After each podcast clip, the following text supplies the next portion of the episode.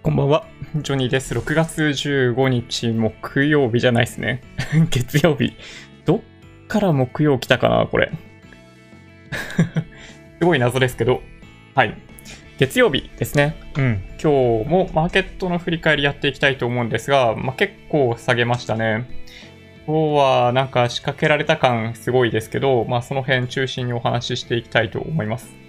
まああんまり期待されちゃってもしょうがないんで、まあ先に言っときますけど、まあどれだけ下げるかだ、あの、いつまで下げるかは、えー、わかりませんね。はい。わかんないんですけど、えっと、まあだからこそどこかで、えー、判断していかなければいけないというところの、まあヒントみたいなところを皆さんと共有してお話ししていけたらなと思っています。今日も本当に早いタイミングからコメントいただいてありがとうございます。64ケムシさん、こんばんは。はい。オールファインさん、こんばんは。今日も全体的に下向きですね。パンさんのチャンネル、アメリカ現地情報ニュースに騙されるな、第2波は来ていない。バブル到来派の解説の一つ。ああ、なるほど。まあ、第1波が終わっているのかどうか、まあ、国単位で見るとね、はい、いろいろあったりしますけど、まあ、今回の件は、まあ、ちょっといろんな見方が本当にありますね。政治的な要素とかも絡んでいるんで、まあ、一言で、あの、新型コロナウイルス第1波終わったとか終わってないとか、まあ難しいですね。はい、正直言ってね。うん。なるほど。不安のある方のための統計資料を紹介してくれている。ああ、そうなんですね。へえ、なるほど。ちょっと皆さんもしお時間あれば寄ってみていただいてはいかがでしょうか。はい。土屋さんも、えー、こんばんは。今日もいいねでおこんばんは。ありがとうございます。PPR さん、下げたら買うまでですよ。うん。いいですね。まあ、積み立てで投資をしている僕たち、まあ、多くの人が多分積み立て投資、まあ、個別の方ももちろんいらっしゃるし、短期トレードでやってるって方もいらっしゃると思うんですが、まあ、積み立てで買っている分だったら、まあ、基本的にあんま売らないですからね。はい。ひたすらずっと買い続けてればいいのかなという気がいたします。うん。ね。頑張り屋修二さん。すごいプライベートなこと。はい。ちょっと飛ばし、飛ばしていっちゃいますね。はい。土屋さん、さっき株の買い時チャンネルさんのライブを見ていったら、知ってるハンドルネーム、ちらほら。おー、なるほど、そうなんですね。うん。長岡さん、こんばんは。えー、焼肉キングダムさん、今週は投資信託のみ立て習慣なので、下げてくれると非常に嬉しい。おー、そうなんですね。まあ、設定するときに、まあ、僕、毎日購入するってしちゃってるんで、まあ、あんまり意識する必要がないんですけど、ね、あの、第何週の第何曜日とかね、第何週何曜日とか、えっと、月次で購入されてる方は、何日とかって、まあ、そんな感じで設定をすることになるので、まあ、そのタイミングが安いのか高いのかっていうのは結構気になるとこですよね、きっとね。うん。まあ、それはね、間違いないんだよな。まあ、なんかね、そういう心理的な状況になるのが僕としてはちょっと辛いので、毎日買うような設定にしてもらってますね。はい。久留米さん、こんばんは。えー、スタジオドッグランさん、こんばんは。はい。お。えー、っとですね、そうですね。マシューさん、こんばんは。今日もよろしくお願いします。先日バスに乗った人はまたパニックになったかな？もっと下がらないかな？そうですね。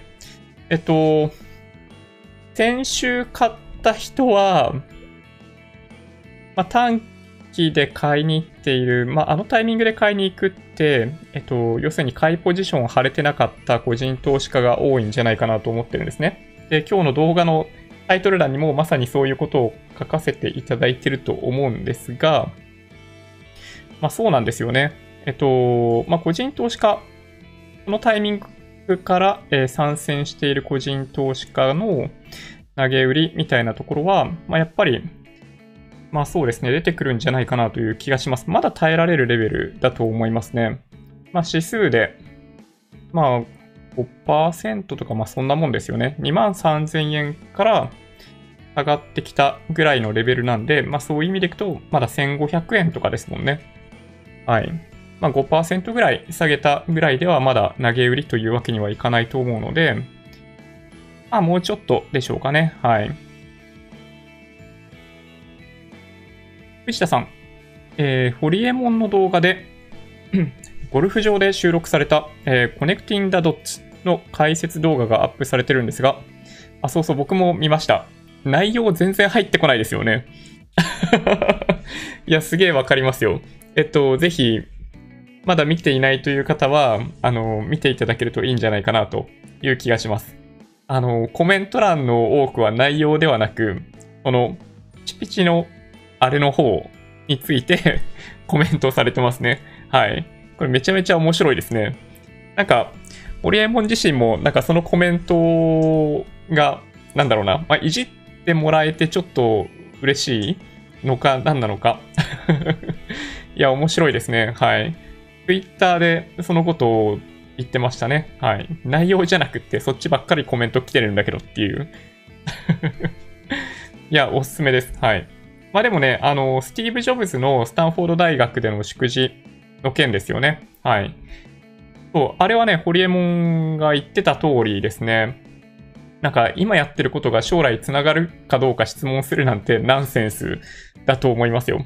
今目の前にあることを本当に一生懸命やるということが 最終的には後で振り返ってみてみると一つ一つがつながってたりするっていうのがあのジョブズが言いたかったことなので今のタイミングで将来見通して、えっと、これ役に立ちますか？みたいな質問する人はちょっとあの誤解があるかもしれないですね。はい。そうですね。はい。パンさん、こんばんは。北さん、日経はやっぱ崩壊ですか？あ、かっこいいお兄ちゃんだ。ありがとうございます。ありがとうございます。日経ね、あの、ちょっと軽く崩壊入ってますよね。はい。まあ、先週のタイミングで、まあ、このチャンネルでも、まあ、ちょっとね、はい。あんまり言うと、このタイミングで買ってる方もいらっしゃるかなっていうのがあって、ちょっと気使ってあんまり強く言ってなかったじゃないですか。多分みんな気づいてるよね、それね。うん。乗り遅れちゃったって感じている人たちが乗り始めているっていう話を先週前半でもうすでに僕してましたよね。なのでね。で、先週の後半、まあ、金曜日ぐらいのタイミングでも、あの、下げ方が日中の動きがね、こういう動きをしてて、まあ、日銀の買いが入っているんだけど、まあ、それでも、要するに下落の局面で買いを入れている人たちがいる。で、これは押し目なんじゃないかという形で買っているように見えるので、まあ、結構買えてなかった人たちが買ったんじゃないかなって まあ思ってましたけどね。はい。まあわかんないですね。はい。まあ毎週木曜日、投資主体別売買動向とかも出てきます。まああとは、信用評価損率とかも個人投資家の、まあ、動向を知る上では、まあ、良いヒントになると思うので、まあ、そちらを見て後で答え合わせということになりますね。はい。長岡さん、えー、今日もファッションチェックありがとうございます。なんか白いキャップ、いいですよね、なんかね。うん。まあ僕は、なんかこういう白いキャップ大好きです。なんとなくね、そう、白いキャップは、なんかスポーティーな印象を与えるかなと、まあ、言うぐらいですけどね。はい。よいしょ。ちょっと待ってください。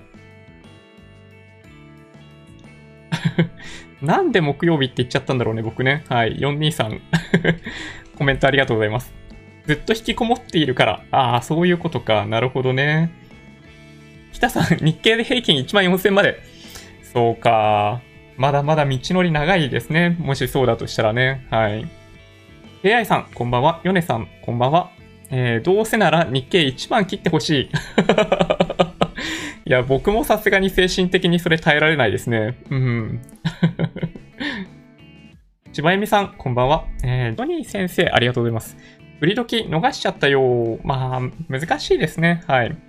頭と尾っぽはくれてやれかなという気がするんで、はい。まあ僕はもう心を無にしてこの相場乗り越えるつもりでいます。はい。そうですね。まあね、わかりますよ。よいしょ、ちょっと待ってください。今ちょっとね、あの、配信しやすいように画面の配置を実は 調整してます。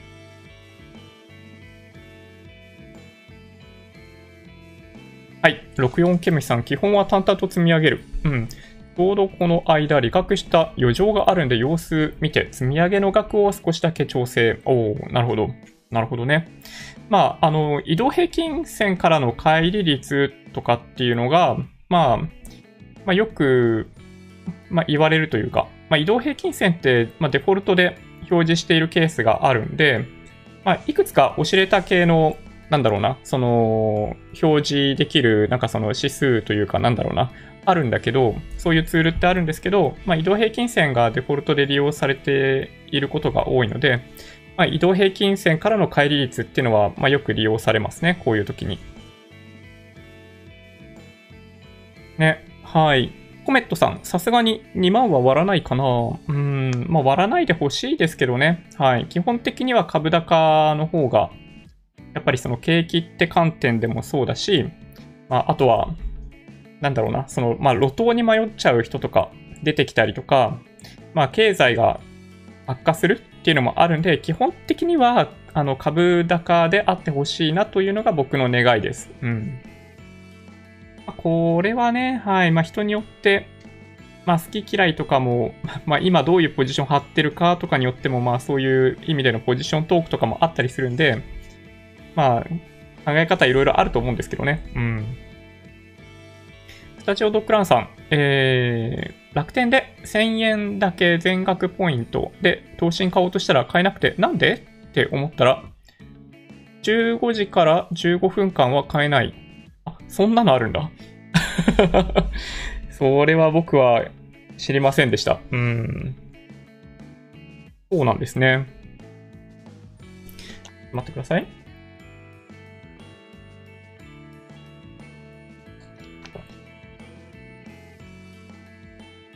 うん。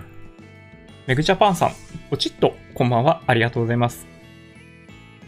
今の相場、えー、午後からはあまりにも美しい下げでしたね。えー昨夜のジョニーさんチャンネルで、まだ上がるわ、もう下がるとのお話、そのままでしたね。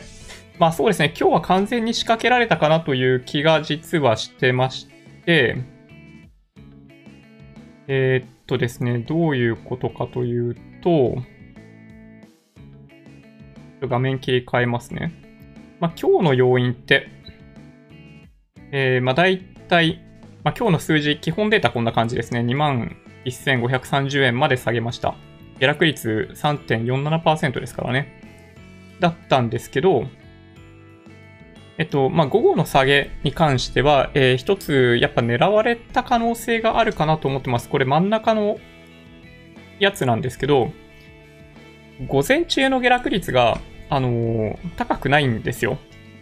午前中の下落率、これ、日経平均ですけど、今日の1日の動き見たときに、まあ、午前中が終わったタイミングが、まあ、この辺で、まあ、ここってそんな下げてないんですよね。で、あもちろん、日銀は、なんだろうな。まあ、どういう相場になったら買い付けをするのかしないのかっていうのはコメントしていないので、まあ、買うかもしれないし、買わないかもしれないんですよ。常に。そういう意味で言うと。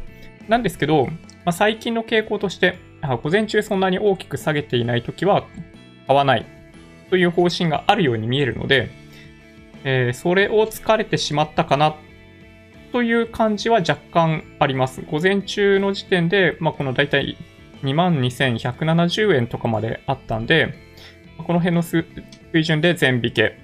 で、この水準では日銀は動かないというのを踏んで、えー、売り込むってことですね。5番入った瞬間から売り込んでます。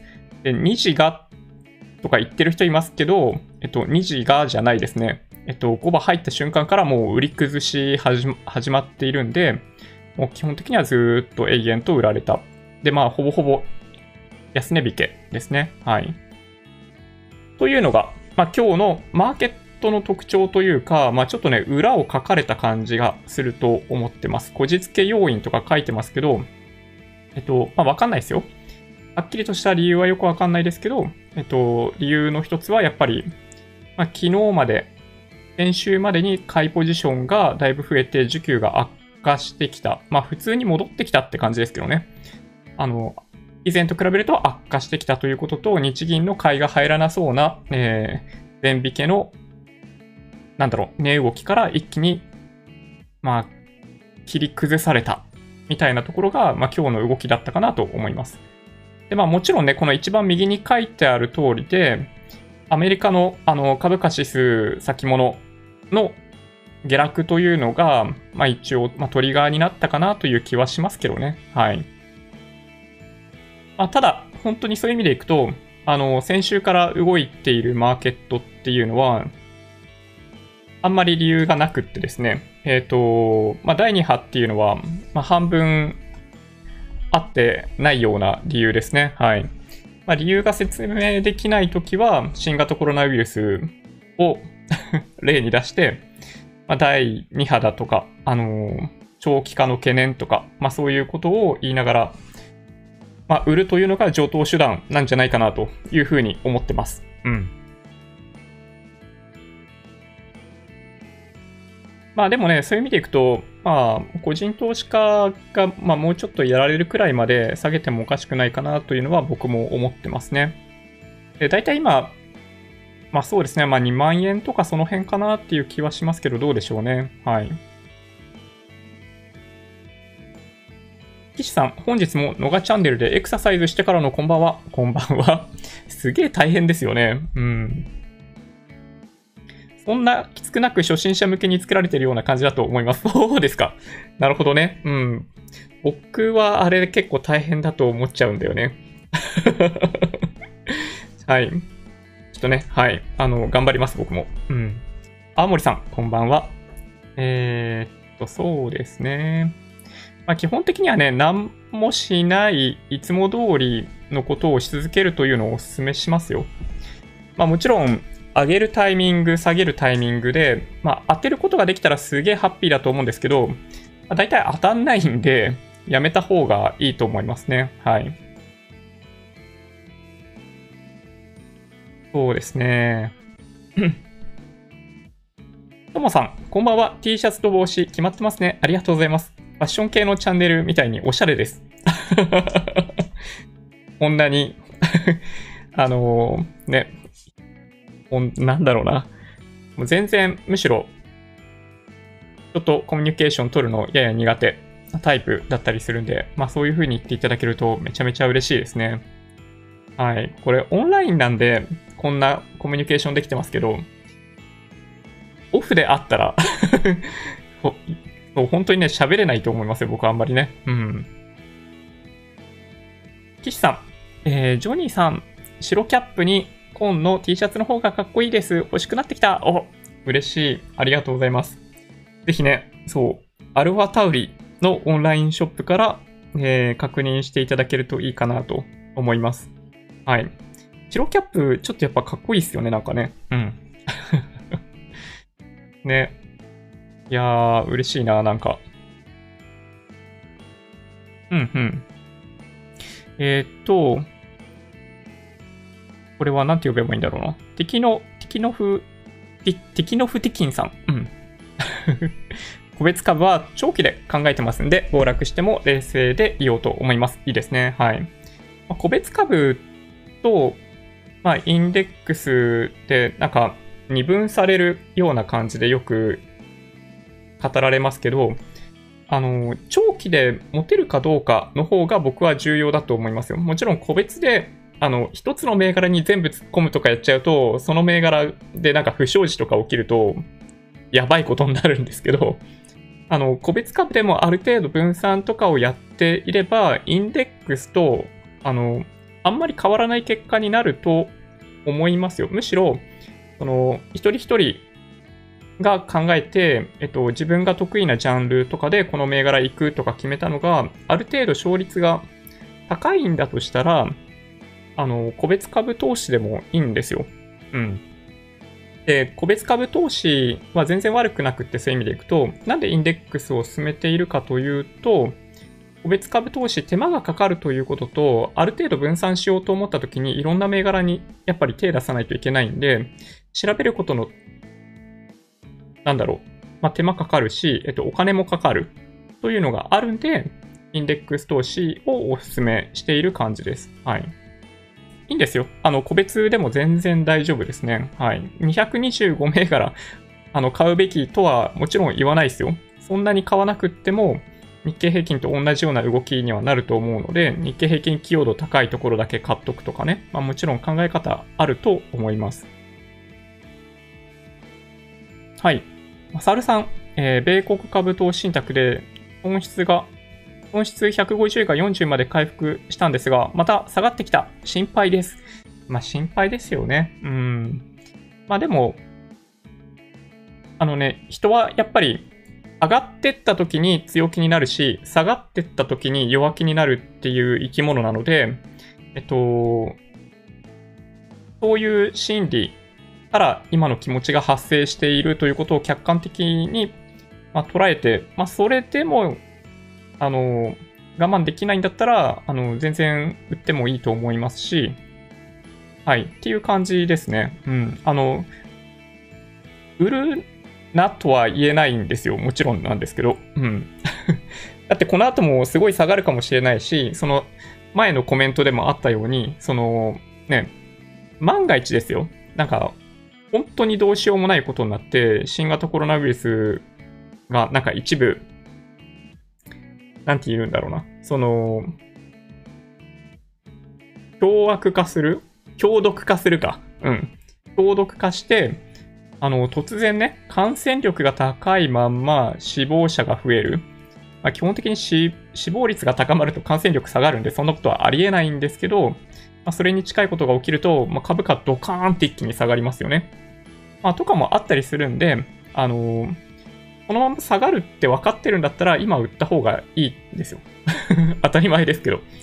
でも、あの、分かんないんで、あの、売るも買うも、まあ、あんまり特にしない方がっていうだけなんで、本当に耐えられないんであれば、やっぱね、あの、これからもっと下がるというふうに見ていらっしゃるんであれば、あの、売って全然いいと思います。はい。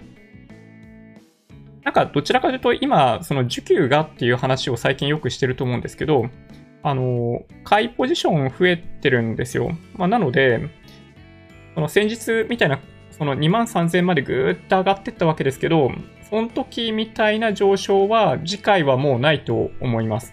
最初の下落もそうですし、その後の反発もそうですけど、あの、ポジションが一方通行にやっぱね、行きやすいんですよ。その、まあ、需給の関係で。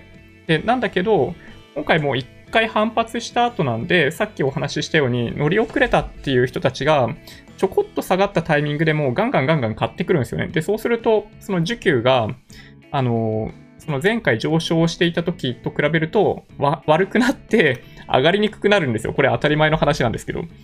はい。なので、なんかよく、なんだっけ、持ち合い相場になっていくじゃないですか。これっていうのは、やっぱその需給とか持ち、なんだ、ポジションから来ることですね、それはね。はい。というふうに僕は見てます。うん。はるさん、こんばんは。えー、日産以外はまだまだ含み益。なるほど。日産ね。あのー、まあ、後輪銘柄なんですよね、いわゆる。日産結構みんな好きだよね。ちょっと見ます？え、違う。9201じゃん。7201だったかな？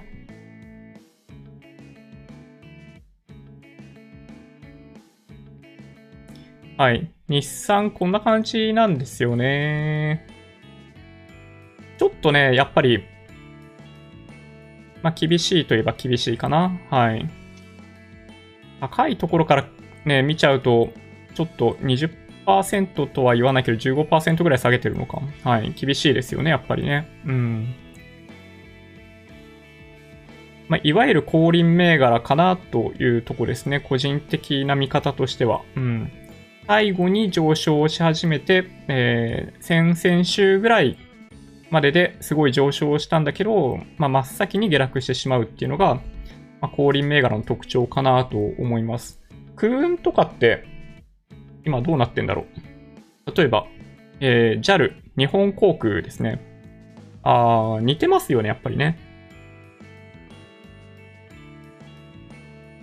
全日空も、まあそうですね、似てますね、やっぱりね。はい。でこの辺の降臨銘柄と比べたときに指数がどういう風になってるかというと、はい、こんな感じなんで、だいぶ違いますよね。はい。日経225っていう観点でいくと、こういう動きをしているので、あの、今見たような、あの、銘柄群、降臨銘柄群っていうのが、まあ、足を引っ張っているということですね。はい。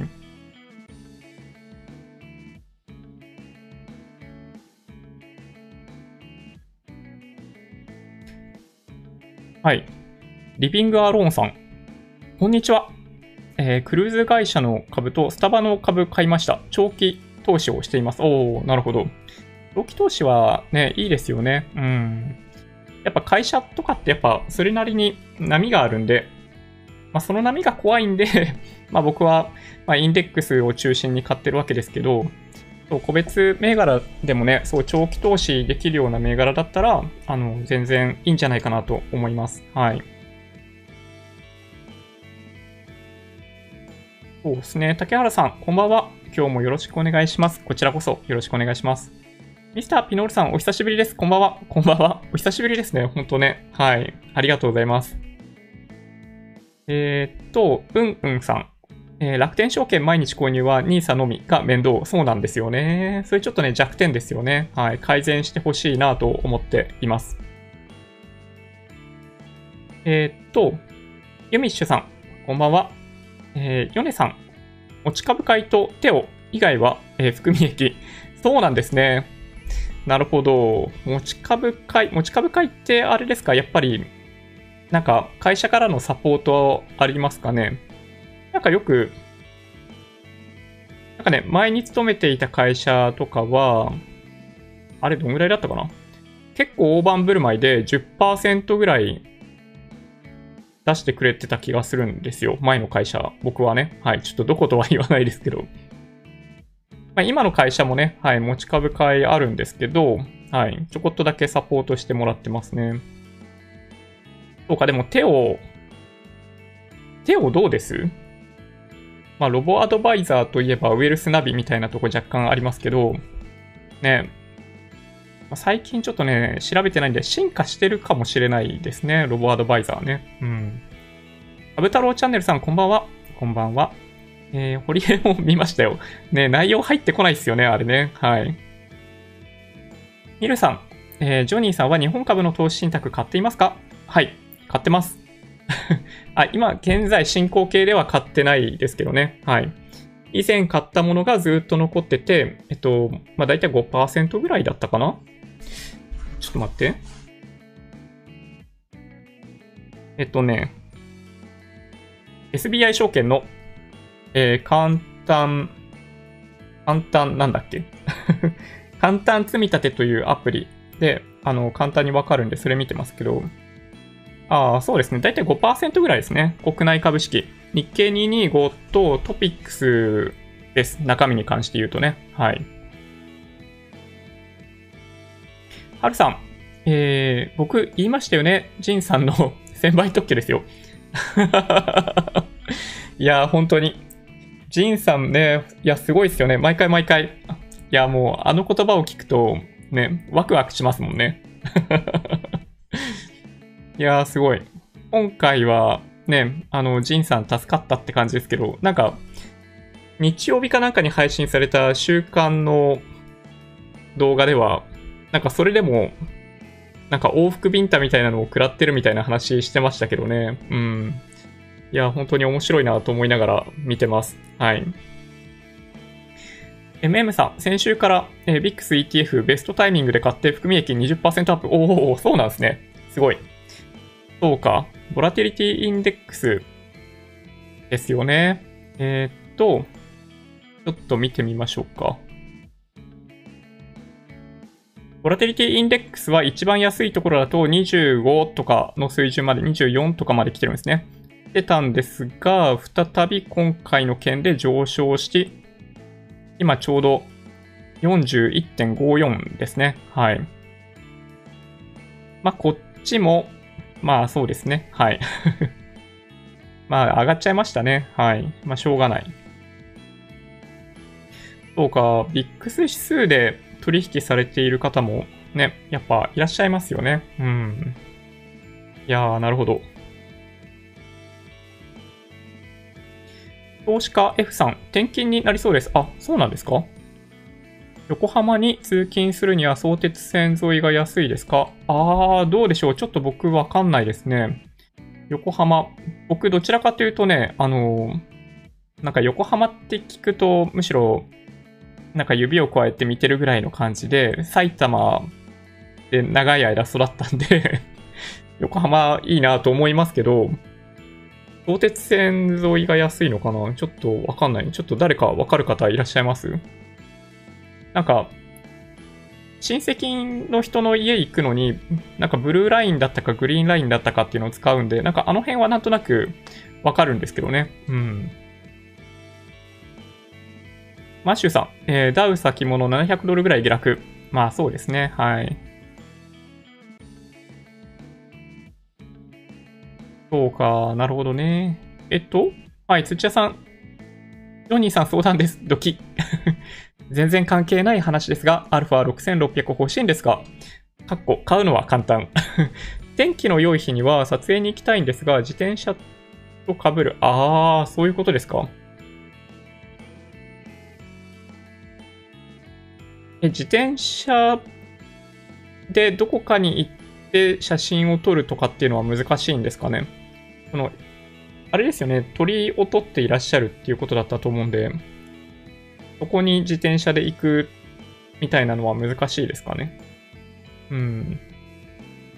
アルファ6600は、なんか機動力高いので、ね、なんか、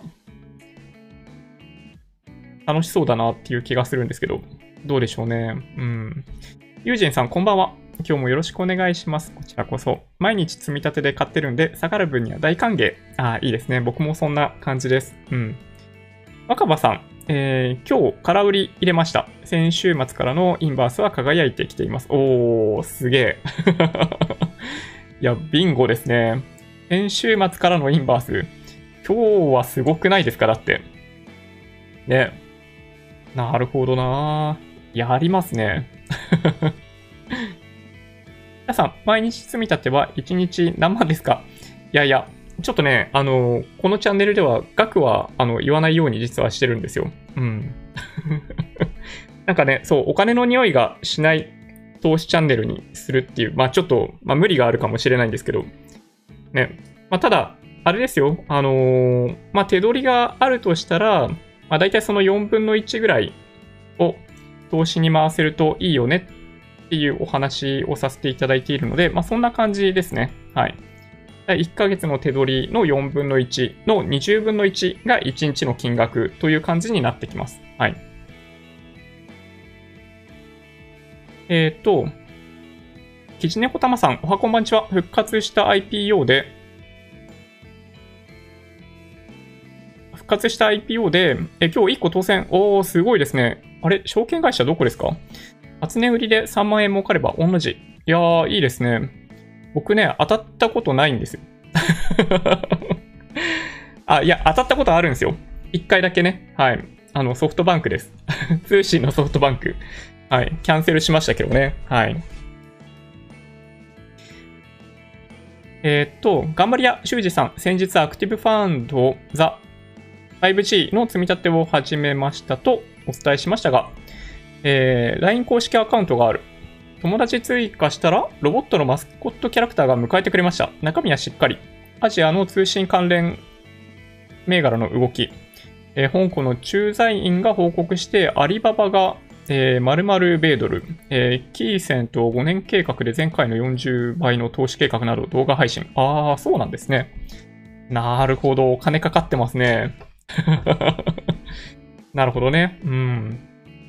まあ、5G の設備投資するのに、まあ、大体2026年とかそんぐらいまでやり続けるみたいな話がありますよね。うん。やっぱりね、届かないんですよ。5G。あの、ビルの中とか、家の中とか、でそういうところがかなり厳しい。今って、あの、まあ、どこまで行っても大体電波が届くというすごい良い環境にあるじゃないですか。で、これがいくら早かったとしても、繋がらないところとかが出てきちゃったりとかすると、すごいストレス感じるんですよね。なので、まあ、ある程度ね、そう、5G 関連銘柄って、まあ、買われるんじゃないかなという気はしますけどね。最近は日銀も GPIF も買い入れしてないですよね。日銀はね、実は先週、木金って買ってるんですよ。うん。いや、そうそう。オフで普通に話してたですやん。いや、まあ、そう、そう。あれぐらい あの、頑張りますよ。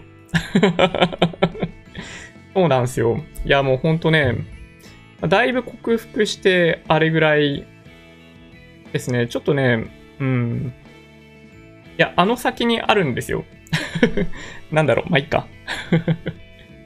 ね、はい。なんかもうちょっと本当にね、あのす、べての自分をさらけ出すことができるぐらいの、さらけ出せるぐらいの、そう、あのー、話し方っていうのができると本当いいなってよく思ってるんですけどね。うん。柴弓さん、えー、ブルは下がってから上がっても元には戻らないですか？えっと、厳密には戻らないですね。はい。まあ、ただ、まあそこまで、あのー、短期的であれば、そんなに価値が既存することはないと思いますよ。うん。おっと、64ケミスさん。トロロッソ、アルファタウリ、次はジョニーチーム。ねえ、T シャツとか作っちゃおうかな。あずひろさん、ジョニー先生、こんばんは。こんばんは。えー、今日もかっこいいですね。ありがとうございます。体育の先生みたい。あー、全然運動神経ないですけどね。うん。ポンコツでも先生になれますかね。はい。りょうさん、こんばんは。えー、っと、ペイペイさん、Y の JAL、JAL、えー、日清製粉アシックス、三菱重工は全く火を吹く気配なし。おお。なるほど。火を吹く気配なし。うん、それちょっと寂しい方の理由でってことですかね、それね。うん、さっき JAL 見たらあんまり良くなかったもんね。なるほどな。うん。はい。坂野さん、えー、残り弾から考えるに個別株やってる場合じゃねえという状態になりました コメントが面白いですね やってる場合じゃねえ。なるほど。はるさん、えー、ダウ先物の下げが勢いなくなってきた。えー、ビザ買いましたいんだけど。あー、なるほど。そっかそっか。米株の個別銘柄。なるほどね。外国税控除とかやられてます？はるさん。ね。ちょっとね、めんどくさいなとか思って、あんまりね、買いたいと思わないんですよね。64ケミさん、この5日間で日経平均、えー、業種別下落率10%超えているのは、えー、海運、海運空運、工業、鉄鋼、不動産。はい。そうですね。まあ、不動産は、まあ、ちょっと、まあ、金利が下がるという過程で、まあ、悪くないっていう側面もあるんですけど、その前の4つに関しては、まあ、はい。景気敏感銘柄ですね。もろね。うん。はい。思いっきり売られていた銘柄かなと思います。ヨネさん、えー、持ち株買いは奨励金出ますよ。えー、業績によって、あ、変動なんですね。5から25%。へえ、そうなんだ。ロボワードはいくつか持っていますが、テオが成績最悪です あ、そうですか。なるほどね。代表的なのは、テオとウェルスナビと、あとなんだっけ？楽天？でしたっけ？ね。えー、まあ、ウェルスナビが比較的パフォーマンスがいいっていう話が、まあ、先、ん ?2 年前ぐらいの話ですかね。僕も2年前ぐらいずっと買ってたんですけど、意外となんかパフォーマンスが良くならなかったんで、そうやめちゃったんですよ。なんか自分でポートフォリオ組めるし、僕の場合。だから、なんか手数料取られてるだけのような気がしちゃってね。はい、やめました。ちまさん、えー、こんばんは。えー、ラブリーデイさん。えー、毎月と毎日積み立てで長期で見ると結構差が出るんでしょうかね。いや、ほとんどね、あのー、出ないですね。まあもちろん毎月の場合、まあ、こんなにボラティリティが高い相場の場合、あの、差がつくといえばつきますよ。もちろん。ただ、長期で見ると、あんまり変わんないんじゃないですかね。積み立てで見たときに、例えば、このボラティリティが高い相場で買う分って毎月だったとしても、まあ、10年間だとすると120分の1のロットでしかないので そうするとやっぱね、影響あんま出ないですね。はい。ひまわりそらさん、こんばんは。えー、遅刻した。はい、いえいえ、全然もう来ていただいただけで、はい、嬉しいです。月曜日で仕事疲れました。今日は暑かったです。そうですね。えっと、真夏日でしたっけ？東京が、どうだったんだろう結局ね、33度とかの予報になってましたけど、渋谷区はね。はい。真夏日35度いったところもあるんじゃないかな。ね。危ない。なるほどな伊藤蘭さん、こんばんは。今日のアルファタウリもかっこいいですね。ロゴも目立ってます。はい。ちょっとね、あの、応援したいですね。3週間後、何週間後 ?2 週間、2週間半ぐらい後ですね。開幕まで。うん、ドキドキしてきました。各チームが、えー、いろんなサーキットで、まあ、練習をやり始めてるんですよね。チームによるんですけど。はい。本当にね、楽しみだなと思ってます。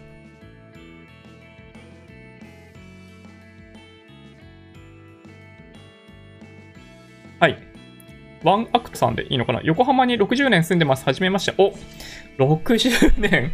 もう、どうですか？相鉄線おすすめですかね？なんかね、横浜って聞くと、やっぱ横浜に住んでない人からすると、横浜のイメージって横浜駅と、えっと、桜木町、みなとみらいのところとか、まあその中華街とか含め、あの辺も一体そうですけど、まああとは、なんだっけ、港北ですよね。港北ニュータウン。センター北とかセンター南とか、あの辺のイメージですね。横浜って言われるとね。他はね、あ、そうか、新横浜とかもあるけど、もう本当ね、それぐらいしかイメージないじゃないんですよね。僕の場合。うん。佐藤さん、海外のロボワードは手数料0.25のものもある。あ、そうなんですね。それってやっぱり ETF が安いからですよね。やっぱね。あ、でもどうなんだろう。わかんねえな。日本のロボワードも海外 ETF ですよね。確か買ってんのって主に。だとしたらあの1%ってちょっと高いんじゃないかなってやっぱ思っちゃうんだけど、どうでしょうね。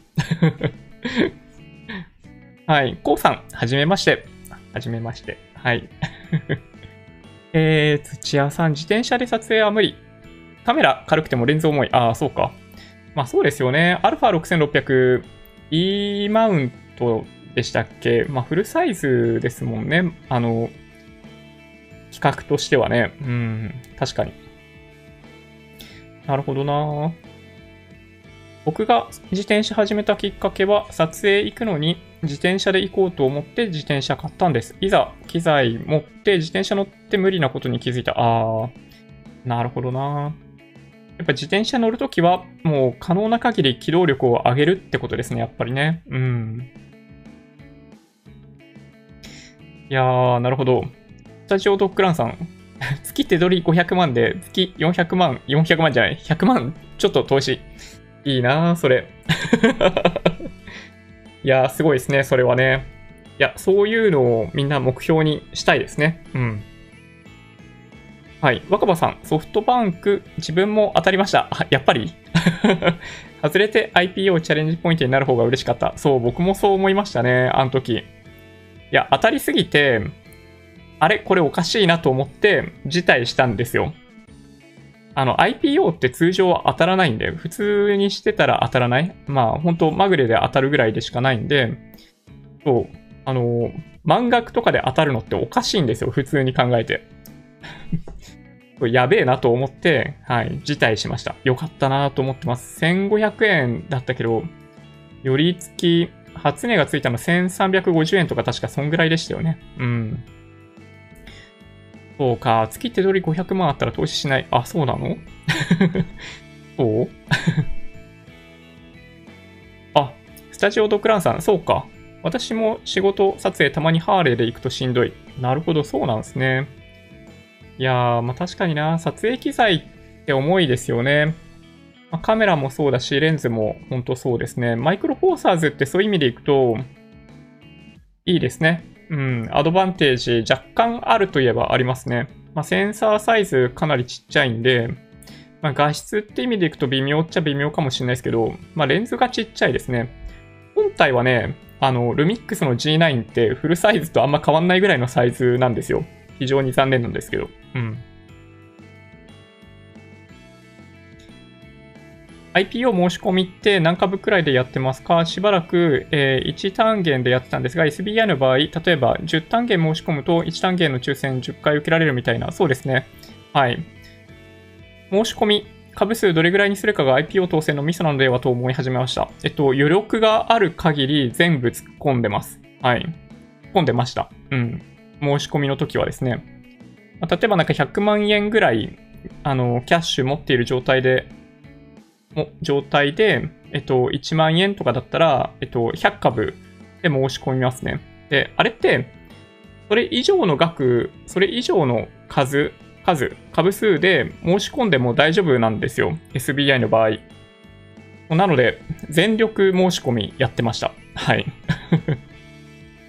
まあ今ね、そう、なんかもうめんどくさくなってやめちゃった。あの、今相場が悪かったりっていうのもあって、どうせ IPO 当たっても、なんか儲かんないかもなって思ってるんで、もう一切申し込みやめちゃってますね。はい。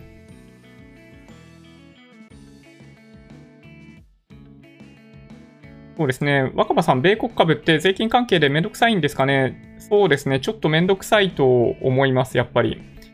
アメリカで10%取られて、えっと、日本でさらに20%取られる。で、基本的にはアメリカのその10%分ってあの、そのアメリカの10%分を上限に外国税控除で返ってくるみたいなのがあったりするんですけど、えっと、まあ、所得がないとダメだったりするんですよ。あの、そもそもね。あの、仕事で得ている所得とかがあって、まあ、その、なんかどっかの部分からか返ってくるみたいな感じなんで、なんかね、全額返ってこないケースとかもあるようで、そう、外国税控除、なんかめんどくさいなってイメージなんですよね。なるほどね。お、持ち株解消礼金の率、会社によるんでは、そうですね。うちは変わりません。やっぱそうですよね。そう、うちもね、一切変わんないですね。いや、変わるって聞いて、あ、それもありだなってちょっとね、思いました。まあ、ある種ボーナスですよね。うん。業績が良くなったら、5%だったのが20%になるとか。いや、すごいですね。それね。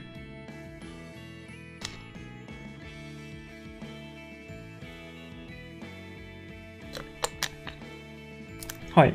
SPYD、えー、買い増ししました。なるほど。そうか、そうか。みんな、ちょっと動きたくなりますかね。うん。ラブリーデイさん、120分の1。ん？シャッタースピードかなんかですかね？あ、120分の1。あの シャッタースピードじゃないよね いや、ちょっとね、カメラの話が入ってきてたんでね。はい。4分の1、手取りの4分の1のさらに20分の1が1日みたいなとかね。はい。そんな感じ。どっちかな？シャッタースピードの話かな？はい。はるさん。ああ、ありがとうございます。外国税控除やっていません。グロース株メインなんで、えいただける配当なんてビビたるもの。ああ、なるほど。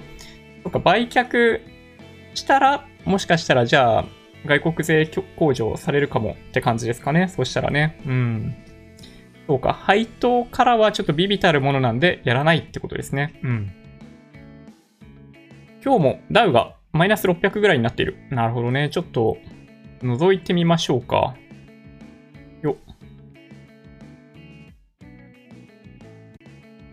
生きてますかね？くるくるくるくる。いや、ほんとね、これ申し訳なくって、えっと、実はですね、昨日 Apple Store に、えっと、発注しました USB Type-C から、えー、有線の LAN の、なんだろうな、イーサネットのインターフェースのやつ、買いました。うん。戻った。ああ、よかった。ありがとうございます。はい。よかった、よかった。ね。そうか、クリスタルガイザーのあたりからか、なんか僕、あの、米国株の話してたんだけど、一人で話してましたね。うん、まあ、いっか。もう、もう一回ちょっと話してもいいですかな？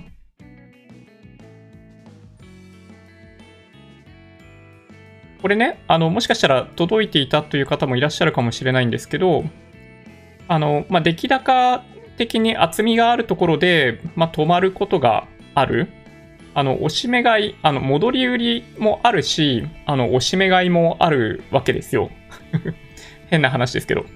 なので、この辺ですよね、この2万4000ドル、ダウでいくと2万4000ぐらいの水準、円じゃないね、2万4000ドルぐらいの水準っていうのは、まあ、止まりやすいかなという気はします。はい。一つね、はい。まあ、そこ抜けちゃうと、まあ、次目指すのは本当にすごい安いところまでってことになっちゃうんで、あの、まあ、この辺で止まってくれることを祈ってます。この2万4000ドルとか付近ですね。SP500 でいくと、まあ、出来高ある程度溜まっているところとかって意味でいくと、まあそうですね、この2万8000、2万8000じゃ2800とか、まあ、この辺でしょうかね。はい。という気がいたします。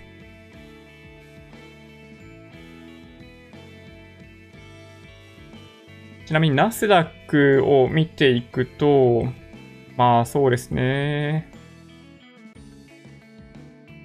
まあなんだかんだ言って、ね、ナスダックが一番下げてないんですね。なるほど。はい、そんな感じですかね。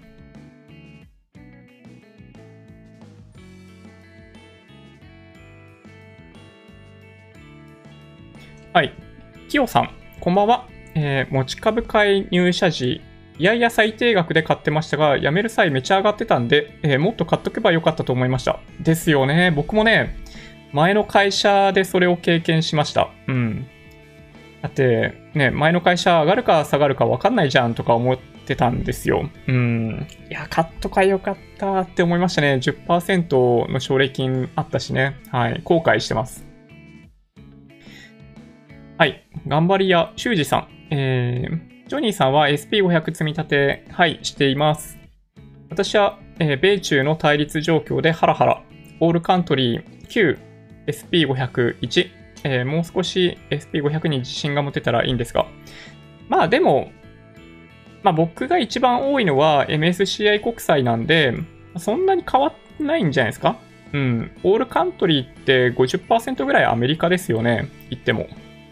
だから SP501 割持ってるっていうことは、その、多分、修二さんのポートフォリオのだいたい60%ぐらいアメリカってことですよね。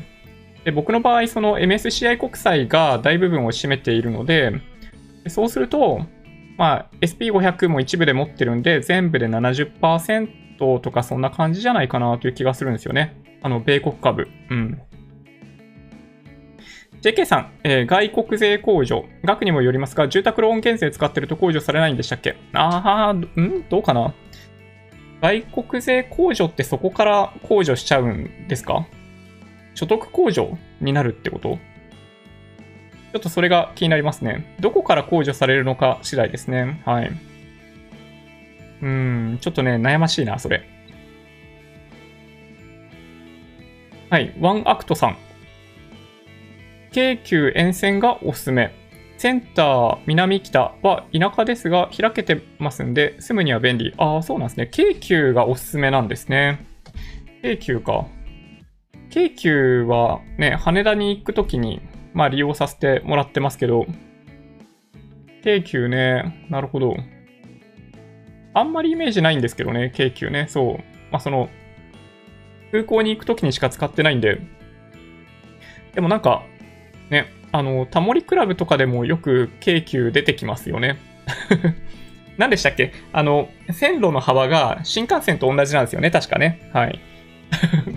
という全力で、ほんの少しだけ知ってることを、あの、言いたいっていうね。はい。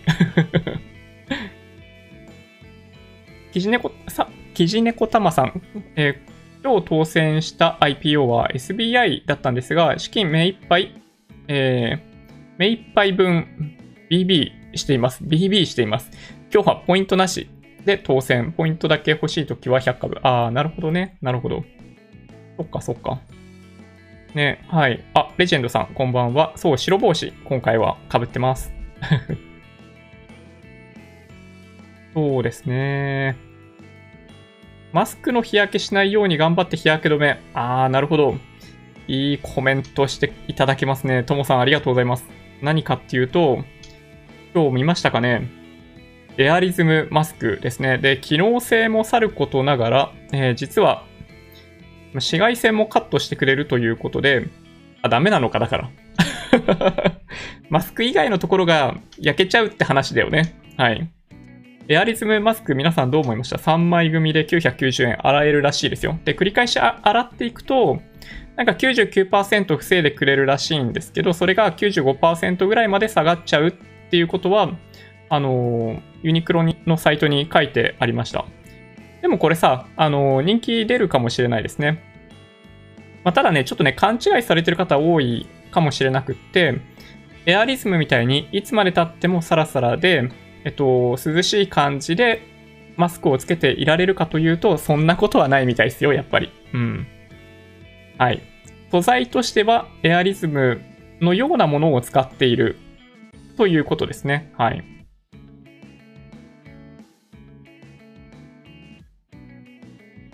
そうですね。雪武さん、えー、うちの会社自社株の奨励金5%、含み損25%、おっと。なるほど。まあ、時間がね、解決してくれると嬉しいんですけどね。ワナのプーちゃんさん、えー、貸し株やってますか？えっ、ー、と、僕は投資信託メインなんで、貸し株やってないんですよ。皆さんどうですかね？ちょこっとだけ0.1%とか0.0 1%とか、なんかそんな感じだったりしますよね、多分ね。うん。まあでもそれでもね、ずっともらえるんだったらいいですよね。これ ETF と投資信託比較するときに貸し株分は、あの、プラスでカウントしてましたね。ただ貸し株でもらったお金って、雑所得になるんですよね。これがね、ちょっとめんどくさいなと実は思ってます。はい。なんか手間の割にどうかなって。なんかみんな本当にでも申告してる？それ。ね、はい。ね今は動いちゃダメな時。確かにね。まだどうなるかわかんないですからね。はい。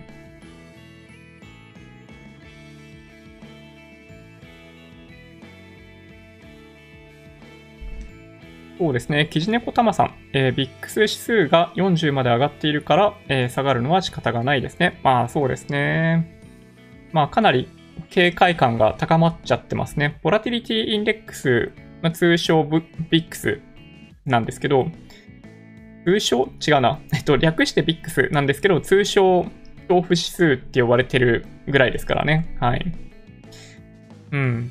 まあ、ただね、えっと、原理上、ビックス指数が高いイコール下げるというわけではないんですよ。本当はね。本当は。あの、近い将来の、要するに先物の値幅のレンジを表現しているので、本当は上がる可能性もあるんですけどね。はい。カズさん、こんばんは。こんばんは。えー、今週、米国で新規上場する株主、株式買う予定です。ロイヤリティファーマー。あー、それ、薬品？薬品ってこと？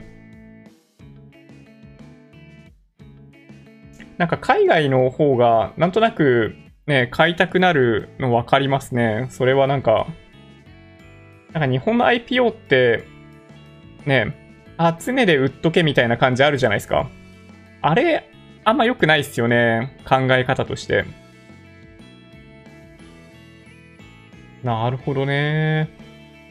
発行株数は7000万株。えー、価格設定は25から28ドル。なるほど。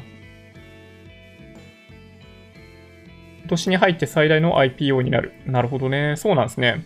そうか。結構皆さん米国株やられてるんですね。なるほどななんかちなみに、米ドルって何で調達してます？ちょっとなんかね、その辺僕、みんなどうしてんのかなって気になるんですよね。なんかその、資金調達するのがちょっとめんどくさくないですか？うん。ミシン SBI ですかね？もしかしたら。うん。っていう気はしなくもないんですけど、はい。佐々木さん、えー、ビックス50まで行ってほしいビックス50ですか？なるほどね。うん。はい。まあ、昨日みたいな相場がもう一発来ると行くかもしれないですね。はい。宇治茶漬けさん。はい。こんばんは。こんばんは。えー、佐藤さん。えー、新興国株、えー、100円分スポットで買ったらいろいろ下落し始めました。初心者がスポット買いするとろくなことにならないと学びました。まあ、なんだろう。まあ、初心者がっていうとちょっとまあ、あれなんですけど、まあ、人間の心理でいくと、まあ、個人投資家っていうのはどうしても高いところで買って安いところで売るということに、まあ、なりやすいんですよね、どうしてもね。そう。まあ、難しいですね。だからあ、あんまね、動かないのがいいんですよ。さっき土屋さんもおっしゃってましたけど、いつもと違うことやって、大体後悔するんですよ。まあ僕もめちゃめちゃやらかしましたからね、昔ね。はい。はい。ふもたらさん、間に合ったこんばんは。こんばんは。いつもありがとうございます。岸さん、守りたい。その笑顔。俺の新興国株。新興国株ね。うん。僕もね、あの、3%ぐらい新興国株持ってるんで、上昇してほしいですよ。うん。まあでも、まあ悪い時に買っとけって話はもちろんあるんで、まあ僕はほったらかしですね。はい。ふうふう。持ち株は保有が1単元以上になると自分の口座に移せませんか？あー、なんだろう。誰向けかな？あ、はい。修二さん、ありがとうございました。うん。坂野さん。え、おいども実質アメリカと心中状態です。まあ、それはね、でも、あのー、みんなそうですよ。ある種。あの、米国株と日本株って、まあ、つながっちゃ、まあ、つながってはいないんですけど、あの、まあ、アメリカがくしゃみをすればみたいな話ですね。はい。あの、日本とか、いくら大きな出来事があっても、アメリカとかに影響をそこまで出さないですけど、まあ、逆は必ず影響出ますからね。はい。まあ、アメリカがダメになったら日本もダメになるんで、まあ、僕はなんかそんなにね、必要以上に、ま、リスクになっているとはあんま思ってないです。正直言って。うん。上大岡あたりでいいんじゃない？京急昔、通勤時間は殺人的に混んでいた。あ、そうなんですね。へえ。エアリズム19日。そうそう、オンラインでもね、そう、あの、発売されるんで、ぜひ、興味がある方は、まあ、他のね、あの、夏に入るんで、普通のエアリズムとかと一緒に買っていただくのがいいかもしれないですね。だから、なんかね、まあ、これ僕の勝手な想像ですよ。だからユニクロの人に怒られるかもしれないですけど、あのマスクって、なんか、利益出す必要多分ないんですよ。ユニクロにとってね。で、あのマスクだけ、例えばオンラインで買おうとしても、あの、送料無料にならないんで、いくつか一緒に買うんですよね。で、結局、なんかそういう、なんだろうな。合わ合わせて買う。なんて言うんだ、日本語で。で、買うと、単価が上がるじゃないですか。で、それで利益が出るみたいな、えっと、狙いなんじゃないかなと思ってますね。はい。そうなんですよね。はい。まあ、店頭で買えばっていう話はもちろんあるんですけど、なんか今ってやっぱり店頭で、ま、まあ、買ってもいいんですけどね、そんなにユニクロの売り上げ下がってなかったですよね。そう言われてみるとね。うん。はい。サチさん。エアリズムの記事でマスク作ろうと思ったけど、この値段なら買った方がいいですね。そうですね。そう。3枚で繰り返し使えるんだとしたら、いいですよね。アベノマスクよりも いいんじゃないかなと思ってしまうレベル。そうですね。米国株あんま下げてない。ナスダックプラテンしそう。早く給付金欲しい。なるほど。999大人買いしてやる。なるほどね。999か。やっぱナスダックみんな気になるよね。藤茶助さん、うちの会社は中小で、えー、公開株ではないんで、利益出せば株価上がる。おお、なるほど。まあ、株の入手が限られてるんで、持ち株買いと言いながら貯金になっていることもありますが、奨励金10%あるから今の金利ならそれもよし。おお、なるほど。あ、いいですね、それね。うん、なるほどな。うん、うん。なんかね、下手に上場してると、なんか金額が上がったり下がったりっていうのがあって、変に一喜一憂しちゃいますね。はい。うんうん。木曜さん。えー、米ドル SBI 銀行で調達して SBI 証券振り替え。ああ、なるほど。やっぱそうなんですね。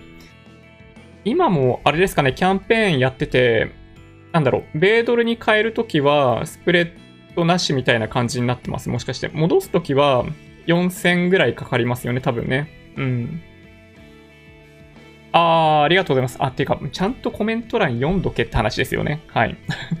ひじねこたまさんありがとうございます。なるほど。円からドルスプレッド4000。うん。ありがとうございます。往復すると8000みたいな感じだと思うんですけど、キャンペーン、なんか昔はね、キャンペーンずっとやってて、なんか本当はキャンペーンってずっとやってちゃいけないと思うんですけど、あの、なんだろう、ずっと閉店セールやってる紳士服店とかも、あれって景品法違反になっちゃうんで、ちょこっとずつね、内容変わってるはずなんですよ。だからまあ SBI、あの、スミシン SBI ネットバンクも、ずっとキャンペーンやりながら、なんか実はちょこっとだけ内容違うみたいなのを、あの、切り替えながらやってんじゃないかなという気はするんですけどね。うん。カズさん、えー、ドルはスミシンネット銀行で積み立て。おー、なるほど。いいですね。ハルさん、楽天証券は円建てでもドル買っても手数料25銭。ああ、そうなんですね。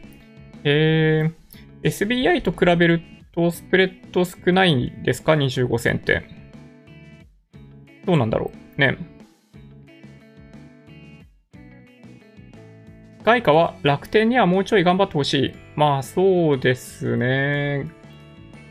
だから、楽天銀行がスミシン SBI みたいに、まあ、スプレッド4000ぐらいで、米ドル調達できればいいんじゃないかってことですよね。うん、確かに。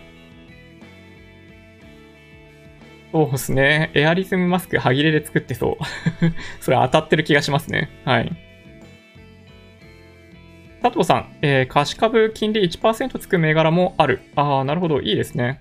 うんうん。いいと思います。抱き合わせ商法。そうそう。あの、マスク完全にそうだと思いますね。それ以外のものも絶対買っちゃう感じですよね。まあ、オンラインだったら100%買いますよね。うん。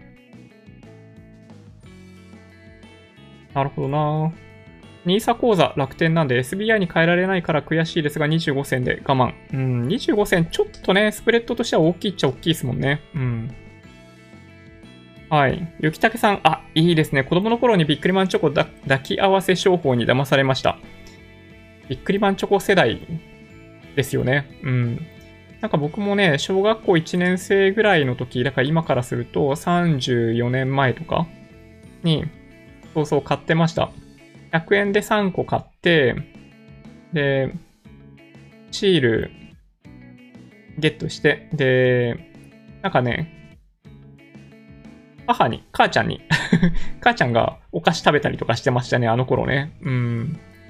懐かしいななんかちょっとじわっとくるものがありますね。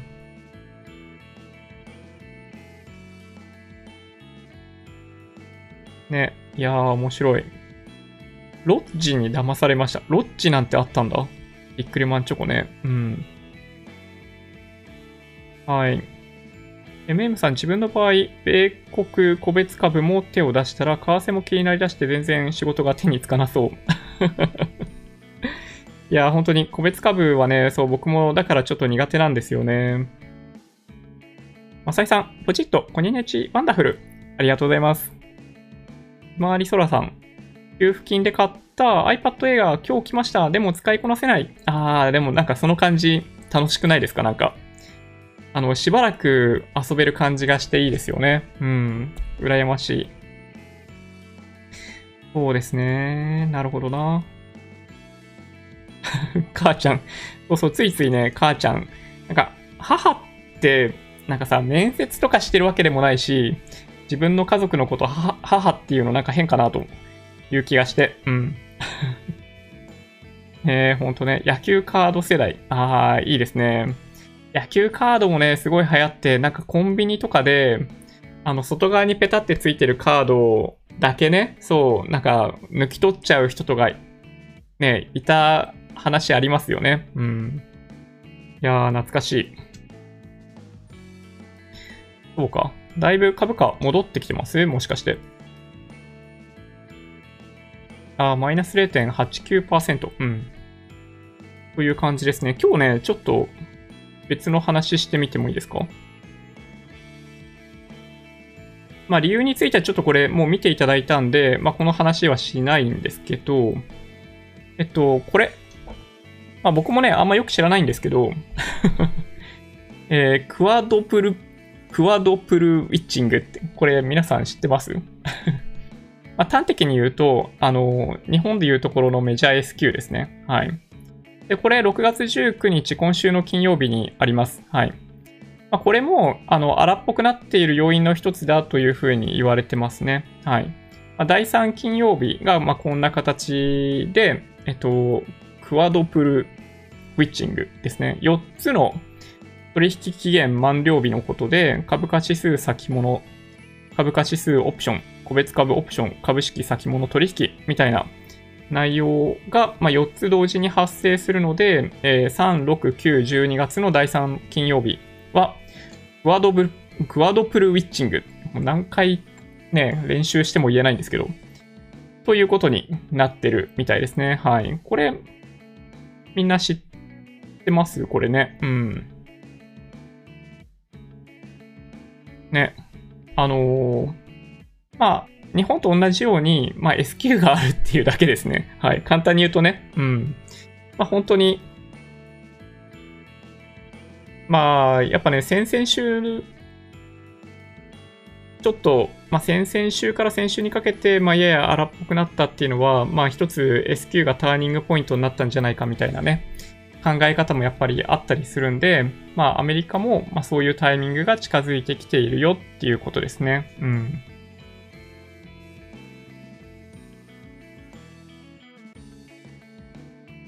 そうですね。最近、ジョニー・ガールズどこ行った？ジョニー・ガールズって、まあ、都市伝説みたいな感じだったかもしれないですね。うん。ちょっとなんかそういうコメントいただくと、なんか寂しい気がしますね、さすがに。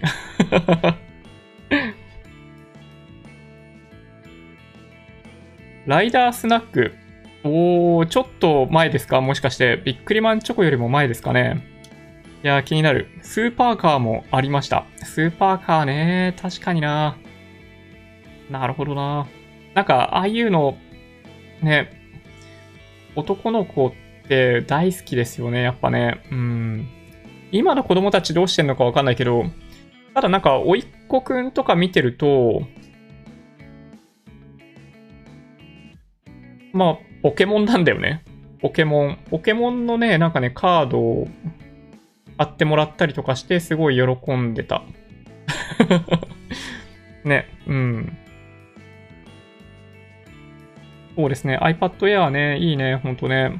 なんか、WWDC で Mac、iMac の新しいものが発表されるんじゃないかみたいなね、噂もちょっとあったりして、まあ、実は楽しみにしてます。来週ですね。はい。あ、修二さん。株は株ですが、本日、キュウリ6株植えました。いやー、すごい。なるほど。キュウリって、まあ僕、まあ結構枯らしちゃうタイプなんで、まあ、植物苦手なんですけど、そんなに難しくないんですか？キュウリって。うん。なるほどな。なんか新居に行ったらね、そう、まあグリーンとか欲しくなったりするんだろうなってちょっと思ったりしますけどね。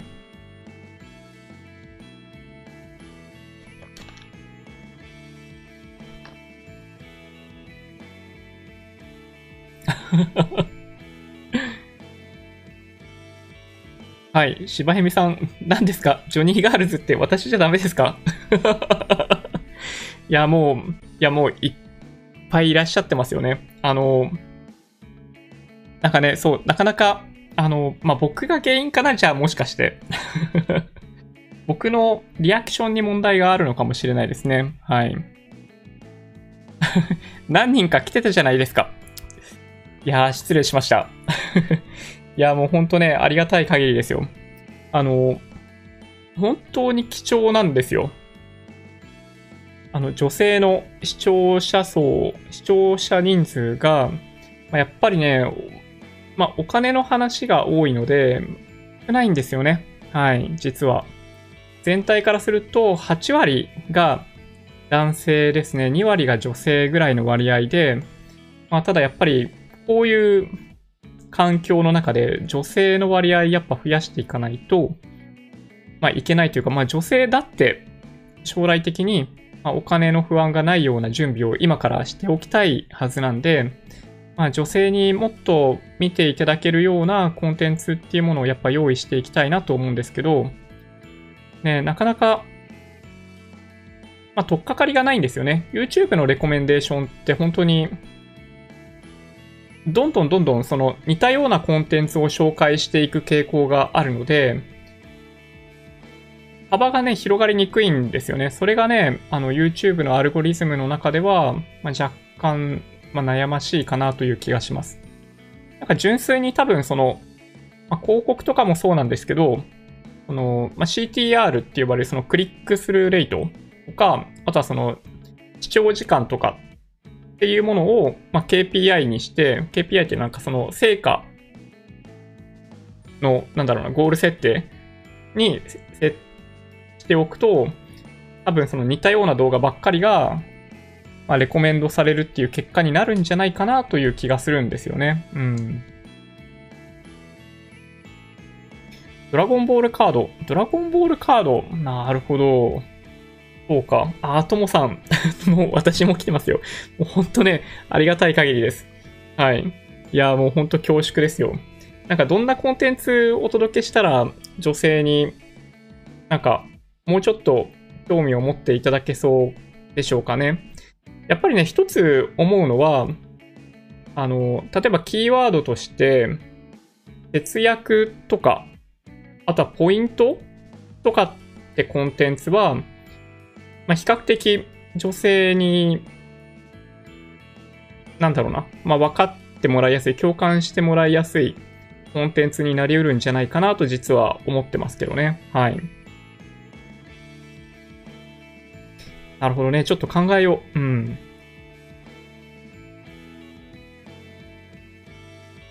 そうですね。うんうん。プチトマトなんてどうですか？ああ、つとむさんありがとうございます。プチトマトそんなに難しくないってことですかね？そうか、そうか。なんか最近、あの、天気の子新海誠の天気の子を実は購入して Apple TV で見てたんですけど、えっと、ひなさんあの、自宅でネギ作ってるよね。ネギ作ってて食べる分だけカットして、またほっといて伸びるっていう。ネギってだからあれすごい伸びるってことですよね。毎日毎日ね。あれはあれでね、あの、食用、食用、ね、まあなんだろうな。いいっすよね、ああいうのね。うん。こうグリーンとか置けるような、まあ家になってたらいいなと思うんですけどね。はい。まあちょっとね、引っ越してから考えたいなと思ってます。そういうのね。うん。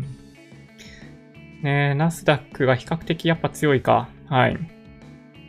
オールファインさん。そう、これ、すごくないですか？この、両方このワードわかんないですよね。クワドラブルウィッチング。そう。クワッドですね。はい。クワッドのクワダブル。で、ウィッチングは、えっと、魔女っていう意味なんですよ。それでさっきのスライド魔女なんですよね。はい。ということです。はい。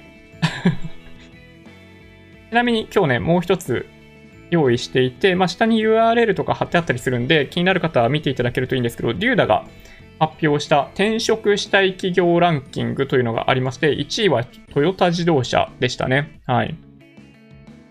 まあ、結構厳しいと思うんですけど、この環境の中でトヨタとか、まあ、日産はもちろんかなり厳しいですけど、えっと、やっぱりなんだかんだで、まあ、大企業に行きたいという人が、まあ、転職の市場でもやっぱ多いのかなって思いました。なんかたまに、なんかさ、その、大学生、就活している人たちにとって、どこに行きたいですか？ランキングって結構あるんですよ。新卒、就活生が答える企業ランキングとかって、なんかもうとんでもない感じの結果になっちゃう。とんでもないって言ったらおかしいんだけど、なんかその、業績すごい悪化しているところとか、今からそんなに人採用しないでしょみたいなところ、まあ、銀行とかもそうなんですけど、を結構上位に入ってきていて、まあ、新卒ってやっぱそんな感じだよねとか思って、まあ、しょうがないなと思ったんですけど、そのリューダの結果を見てちょっとびっくりしました。あの、転職市場もあんま変わんないですね。すごいそういう企業入ってました、上位に。うん。びっくりですね。で、あとは、まあ、やっぱね、イメージ先行なんですよ。どう見てもね。だから、まあ、例えば Google とか Apple とかって、えっと、まあ、国内、まあ、どんなことやってるのか、まあ、僕は入ったことないんでわかんないけど、あの、まあ、ローカライズとかが中心なはずなんですよね。Amazon とかも。えーまあ、だからなんかそういうの考えると、なんかすごいクリエイティブな感じがするみたいなコメントとともに、その Google Japan とかがトップとかになってたりするんですけど、その業種別、業界別とかの一部分でね。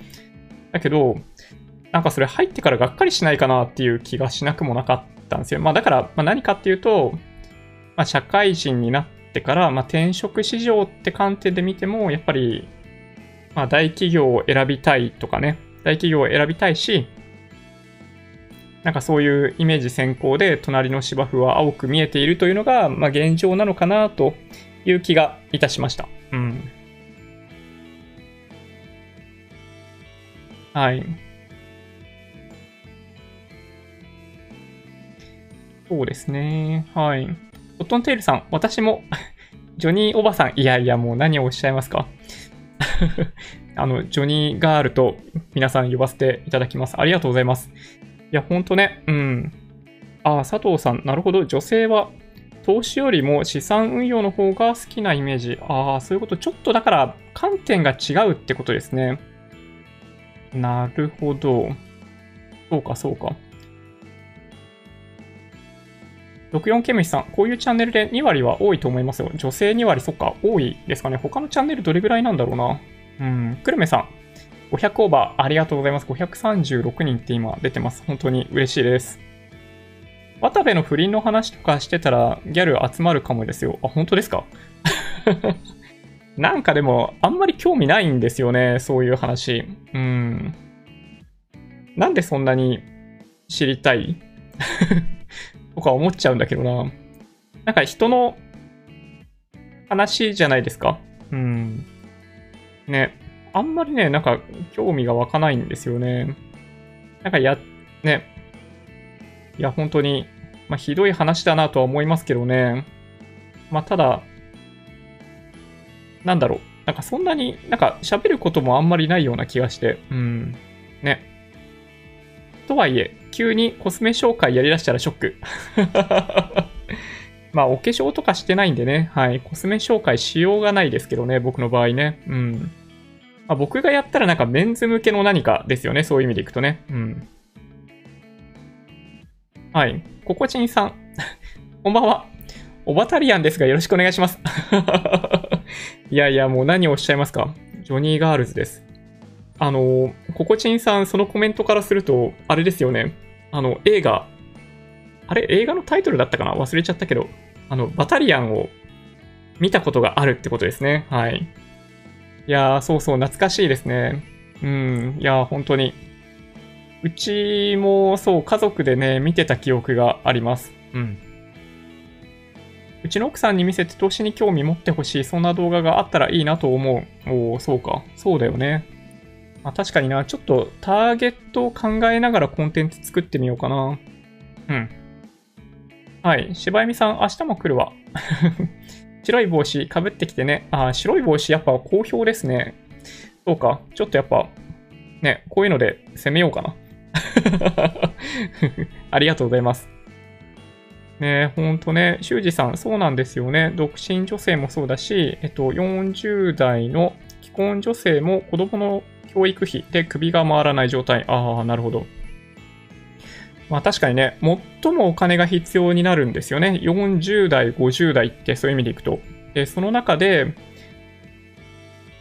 まあどういうふうにやりくりするかですよね。うん。まあだからね、難しいっすよね。まあでもなんかその、まあよくあるのは、その貯蓄性の保険に入ってて、まあ実はそこで資金ロックされちゃってるとかね。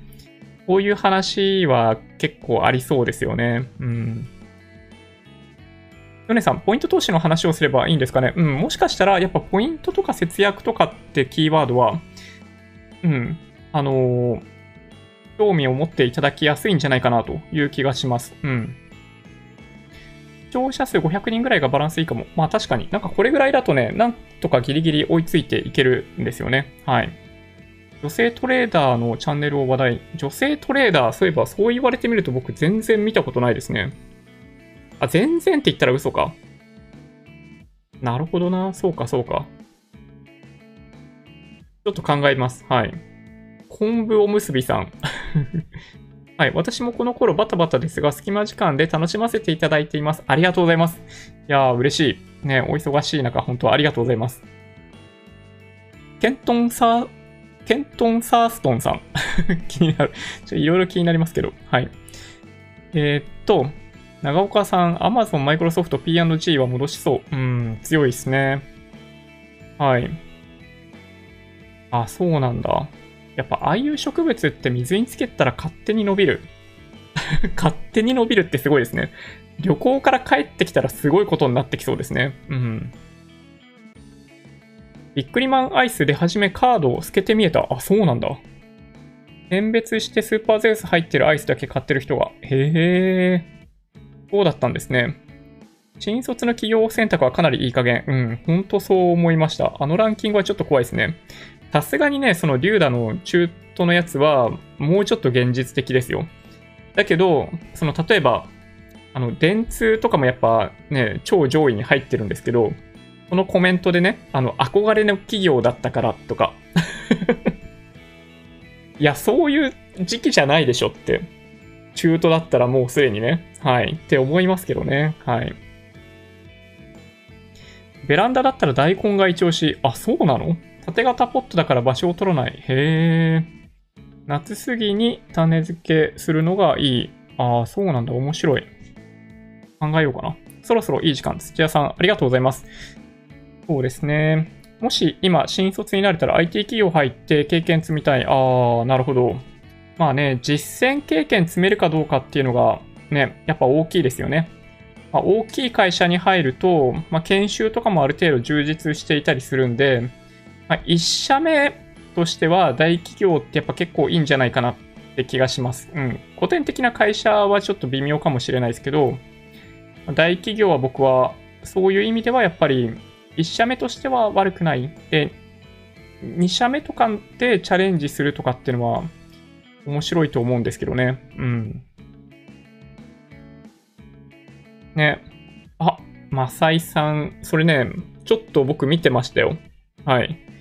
宇宙からのライブ配信やってます。そうなんですよ。スペースウォーク。ね。あの、BGM みたいな感じで今日のコンテンツの準備してるときに実は見てました。ねワクワク。ともさん、私も友達女性何人かにジョニーさんのチャンネル紹介してますよ。ああ、嬉しい。ありがとうございます。いや、もうほんとね、もう、いや、もう皆さんのおかげですよ。嬉しいな。Google の関係者に関わったことあるけど、口数が多いオタク気質の人たちでした。あー、なるほどね。それテック系の人たちですよね。うん。テック系は、まあ、比較的 IT 企業はどこもそんな感じあるかもしれないですね。うん。まあ、あんま喋んない人とかもいますけどね。はい。はい。あ、まさいさん、いいねボタンありがとうございます。トイレってのが話題をさらってる。ああ、そういうことか。うん、ちょっとでもなんか、話題にするのもなんか、はばかれる感じですよね、なんかね。はい。IT 企業より IT 事業部のある会社、あ、オールファインさんいいコメントですね。僕もそう思います。はい。だから、まあ、何かっていうと、あの、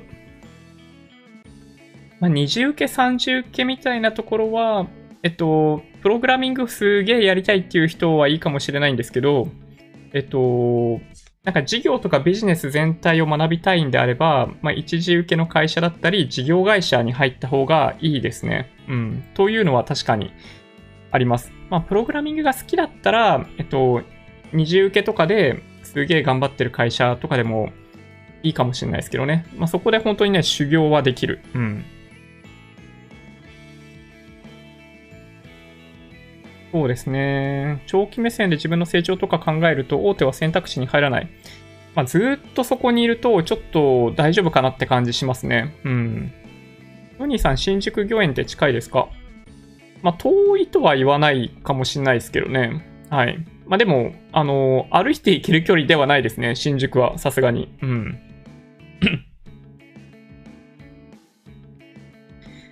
そうですね。つとむさん、用語の使い方難しい。ターゲット。あ、まあ、ターゲット、ま、マーケティング用語ですね。そういう意味でいくとね。はい。セグメントとかターゲットっていうのは、あくまでそういう意味ですね。はい。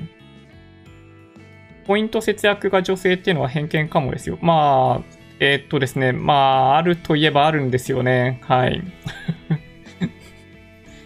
いや、うん、そうなんですよ。はい。まあ、ちょっとね、あのあんまり絞り込まずに、そういう意味ではやっていきたいと思ってますけどね。はい。こんな感じで、ちょっとそろそろ、あ、半過ぎてるから終わりにしようかな。うん。キャプチャーボード1万くらいで普通に動くやつありますか？いや、ないんじゃないですかね。キャプチャーボード、キャプチャーボードってもう大体やっぱね、2社なんですよ。エルガトか、アバーメディアなんですね。で、まあ、どっちでもいいんですけど、まあ、Windows 使ってるんだったらどっちでも大丈夫だと思うんですけど、まあ、やっぱ2万円はしたかなって気がしますね。はい。キャプチャーボードですよね。はい。ちなみに僕はアバーメディア使ってます。はい、今ね。うん。子育てコンテンツ、女性受けしそう。なんかね、そう、考えていきたいなと思うんですよね。まあ、男性向けみたいな感じで、なんかその子育てのコンテンツ、まあ、これから新しいこといっぱい経験すると思うんですよ。で、それを、あの、発信していく。で、より多くの男性が子育てに、あの、従事するというか、みたいな環境を少しずつ作っていけたらいいなと思ってるんで、まあ、そういうことを実は考えてます。はい。赤ちゃんの動画配信。なるほど、そういうことか。まあ、赤ちゃんと、まあ、動物とかですよね。猫飼ってる YouTuber さんすごい多いですけどね。はい。なるほどね。節約のお話やっぱいいっすよね。うん。ちょっとやっていこうかな。ゲーム業界おすすめしない。そうか。なるほど。浦島太郎になる。なるほどね。はい。こんな感じですかね。はい。ちょっと遅くなってしまったんで、えー、この辺で終わりにしていきたいと思います。今日も本当に長時間ありがとうございました。また明日お会いしましょう。言うかな？Twitter、Instagram のアカウントもあるんで、もしよろしければフォローお願いします。音声だけで大丈夫っていう方は、ポッドキャストもあるんで、えー、そちらも、えー、サブスクライブお願いします。もし今回の動画が良かったって方は、高評価ボタンをお願いします。合わせてチャンネル登録していただけると嬉しいです。それではご視聴ありがとうございました。バイバイ。